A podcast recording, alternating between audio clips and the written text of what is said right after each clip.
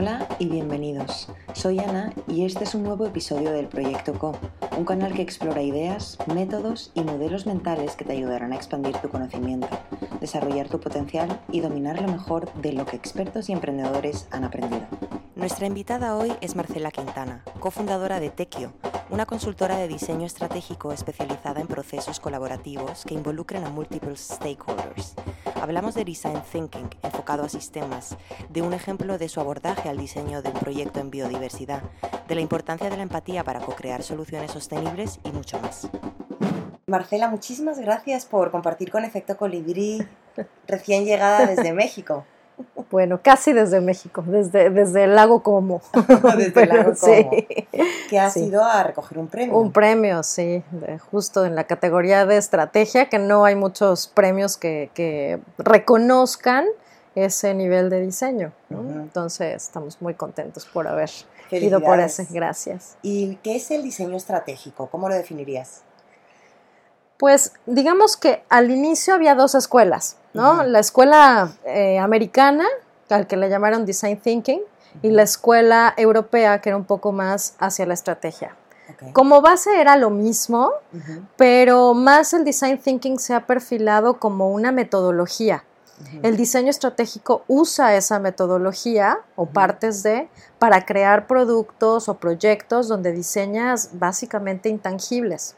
Okay. O sea, eso es como el diseño estratégico. Puede funcionar para muchísimas cosas, uh -huh. pero para temas como de impacto social, donde lo que estás transformando son cosas como muy profundas o, o sistemas de problemas, uh -huh. viene muy bien. El, uh -huh. el, diseño estratégico te da como un marco de acción donde te permite ver en dónde sería lo más eh, certero de modificar, con qué elementos, ¿no? Uh -huh. Dar como una, un cierto eh, framework o proceso para que siga después de que alguien que lo diseñó se quite, ¿no? Uh -huh, Entonces, uh -huh. eh, resulta como, como algo como muy fácil de, de, de mover para incidir. Qué bueno. Sí. Suena fácil, pero supongo que no lo es tanto, ¿no? No lo es tanto, realmente sí. es un arte. ¿Y qué nos puedes decir del design thinking? ¿Nos podrías resumir un poco la metodología? El design thinking me parece que, digo, ya tiene tantos años en este mundo uh -huh. que, que, pues básicamente tienes que entender, tienes que crear y tienes que prototipar, básicamente, ¿no? Herramientas más, herramientas menos dentro de cada una de esas tres fases, eso es design thinking. Uh -huh. eh, como lo hemos visto en la vida real, que es lo que me parece como más valioso, hay varias, varias como huecos que son como puntos ciegos del design thinking, ¿no? Uh -huh.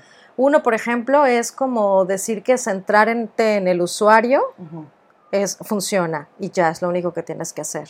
Okay. Nosotros hemos visto que más es centrarse en un ecosistema de stakeholders, okay. ¿no? Tienes que mapear a todos los actores porque aunque tengas una sola solución o una propuesta de valor única, a cada uno le hacen sentido cosas distintas, okay. ¿no? Entonces, súper complejo. Su, sí, son, son, son sistemas en realidad, ¿no? Entonces, eso es algo que, que si te vas como con la finta del design thinking, uh -huh. solo te fijas en tu usuario final, ¿no? Uh -huh en temas de emprendimiento social, por ejemplo, o de impacto social, pues muchas veces tu cliente y, y tu usuario y el beneficiario no son la misma persona, uh -huh. si no los dejas de ver, uh -huh. ¿no? Uh -huh. Esa es, por ejemplo, una de las cosas que, que nosotros hacemos de, de, distinta manera que lo dice el, el, el, design thinking de manera, o sea, by the book, ¿no? Sí, sí, sí. Otra, por ejemplo, es eh, definir el problema.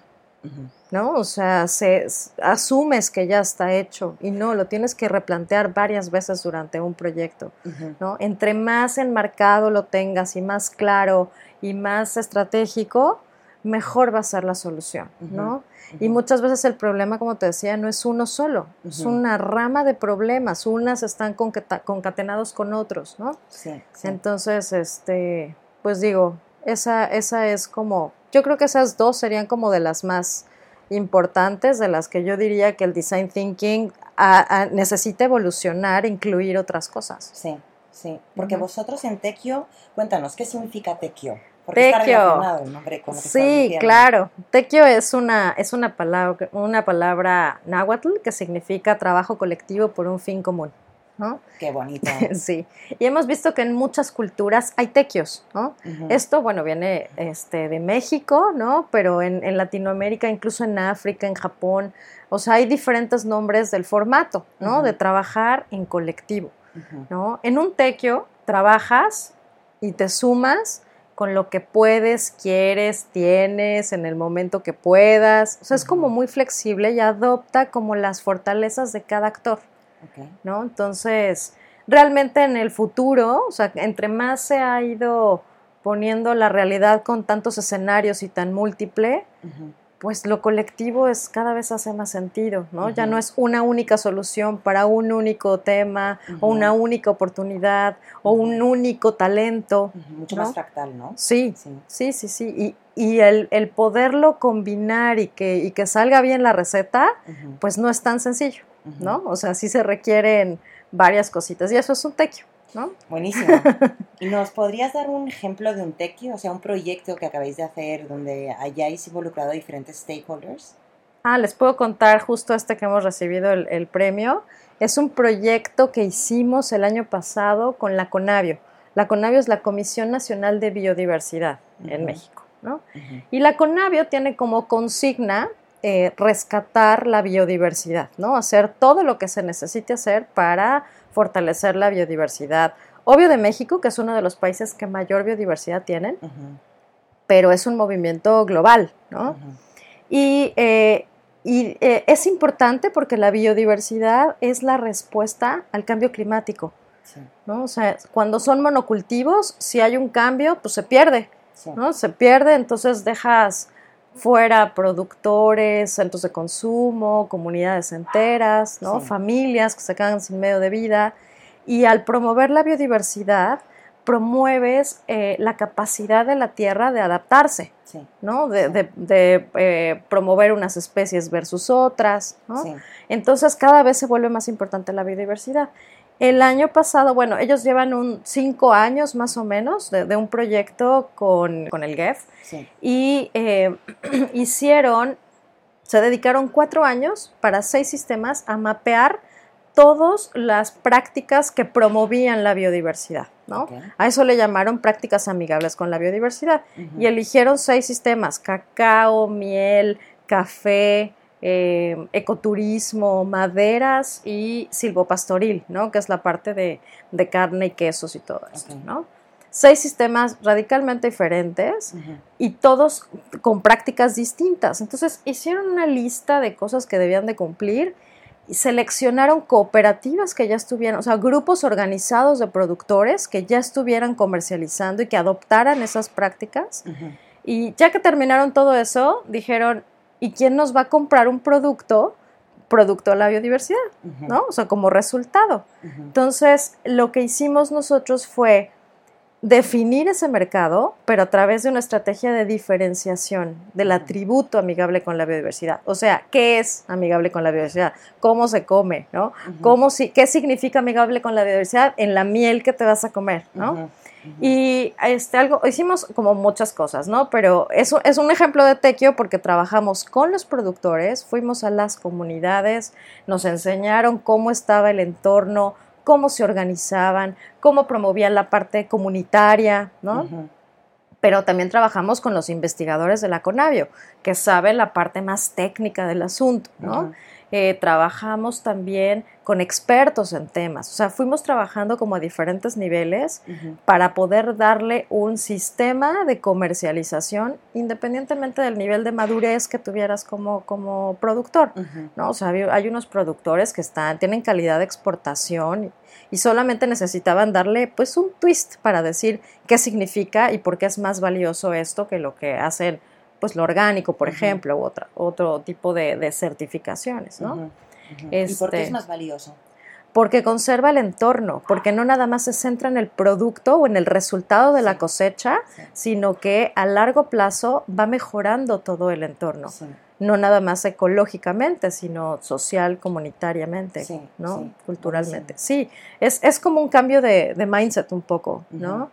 Este, y sí, a lo mejor no van a, no van a atascar una hectárea de, cosecha, pero van a tener un producto de mucho mejor calidad. Y el resultado en productos de la biodiversidad son diferentes perfiles de producto. Cuando ves la miel, que ahorita está así, la miel multiflora y la miel de aguacate y la miel de canelo, todo eso es producto de una producción pues, este, amigable con la biodiversidad.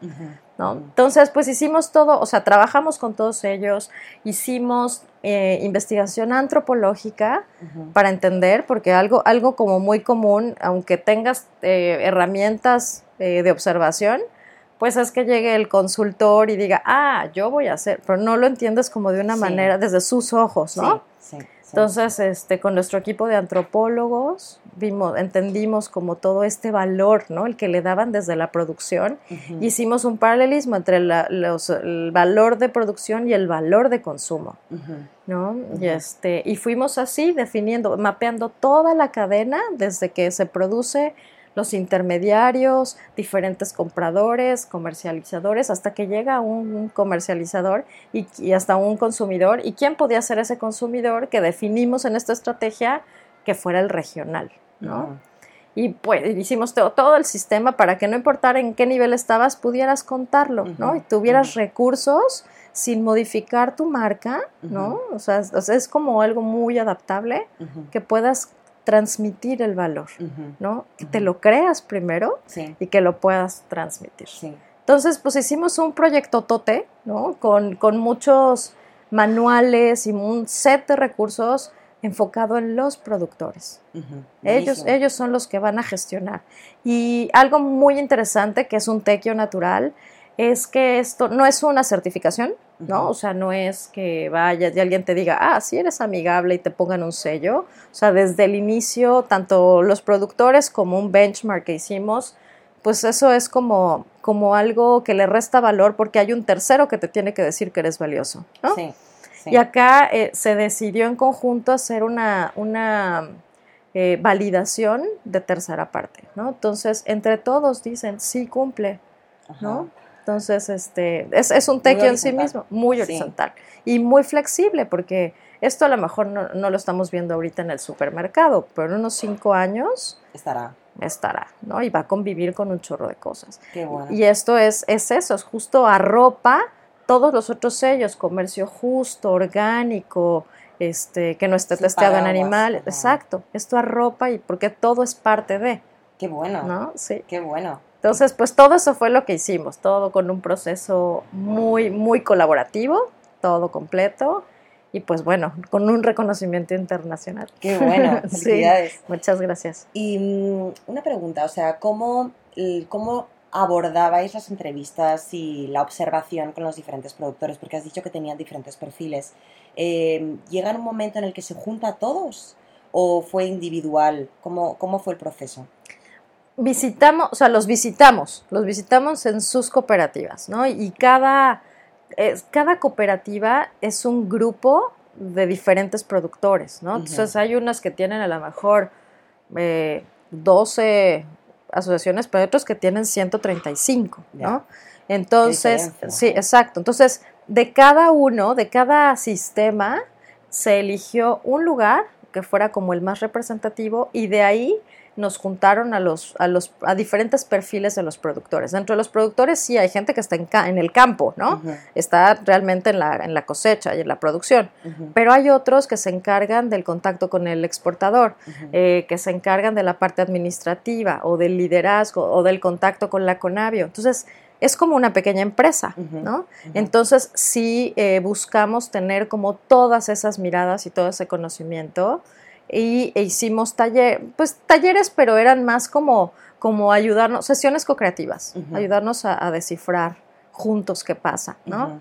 Y hay algo muy interesante que creo que eso es una fortaleza que hemos desarrollado en el tiempo, es eh, la capacidad de hablar en su lenguaje, ¿no?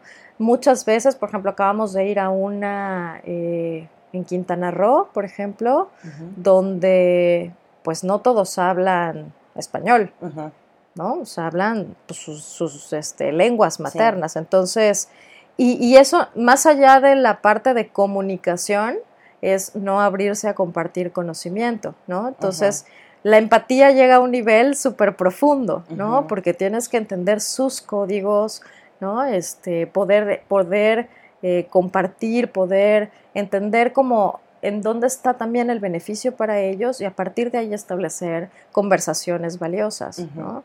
¿Y, es, y, qué, qué, podrías decirnos sobre el beneficio? ¿Reconocen el beneficio inicial de, de la propuesta o, hay que convencerles? ¿Lo ven como una intrusión? O como... Ah, ese, ese, tema es muy interesante porque cuando se hacen las cosas de manera colaborativa, realmente la solución no es del consultor, es de todos. O sea, salió de lo que todo mundo aportó. Entonces, cuando cualquier parte, no nada más los productores, ven la solución, pues es algo que ellos participaron. Entonces, no hay que hacer adopción. Ya está implícita. Buenísimo. Pues, ¿y qué nos podrías decir del impacto que habéis logrado? O sea, con este proyecto o con otros proyectos. Pues digo, en diferentes niveles este, de proyectos, también el impacto es como todo, todo un tema, cómo, cómo se mide, ¿no? este, hicimos un proyecto, por ejemplo, con, con Pemex y su indicador, creo que ahí lo mejor es como tener los indicadores del cliente, ¿no? Es este, pues subieron casi 10 puntos porcentuales en su, en su encuesta de clima organizacional, ¿no? Ah, o sea, que es muchísimo de un año a otro, ¿no? Pues eso, es como su indicador. Acá con la Conavio, pues la verdad es que pues, los productores utilizan los recursos, o sea, los usan, usan todo lo que se, diseñó para ayudar, para que ellos puedan comercializarlo, ¿no? Este, incluso estamos ya como en una segunda ronda de, del proyecto, ah, ¿no? Entonces, sí, o sea, como impacto hacia Tequio, pues nunca hemos hecho una estrategia de venta, nos hablan, ¿no? Este, tenemos un porcentaje de recompra de más del 65%, ¿no? Entonces, pues esos podrían ser como nuestros indicadores eh, cuantitativos, ¿no? pero, pero cualitativos, la verdad es que trabajamos con visionarios, con gente que se atreve a hacer cosas de otra manera, ¿no? Que tienen un súper reto, ¿no? Pero no saben la manera de hacerlo y confían en escuchar, ¿no? Entonces, creo que ese es un gran indicador, es que pues nuestros clientes así son, ¿no? Y, pues con eso estamos ayudando a moldear como visiones de futuro, ¿no? Entonces, este, el que podamos hacer esos proyectos y que sigan y que se sostengan, creo que ese es el, mejor impacto que podemos tener. Súper. Pues muchísimas gracias, Marcela. Al contrario, gracias a ti. Esto es el proyecto CO de Efecto Colibrí.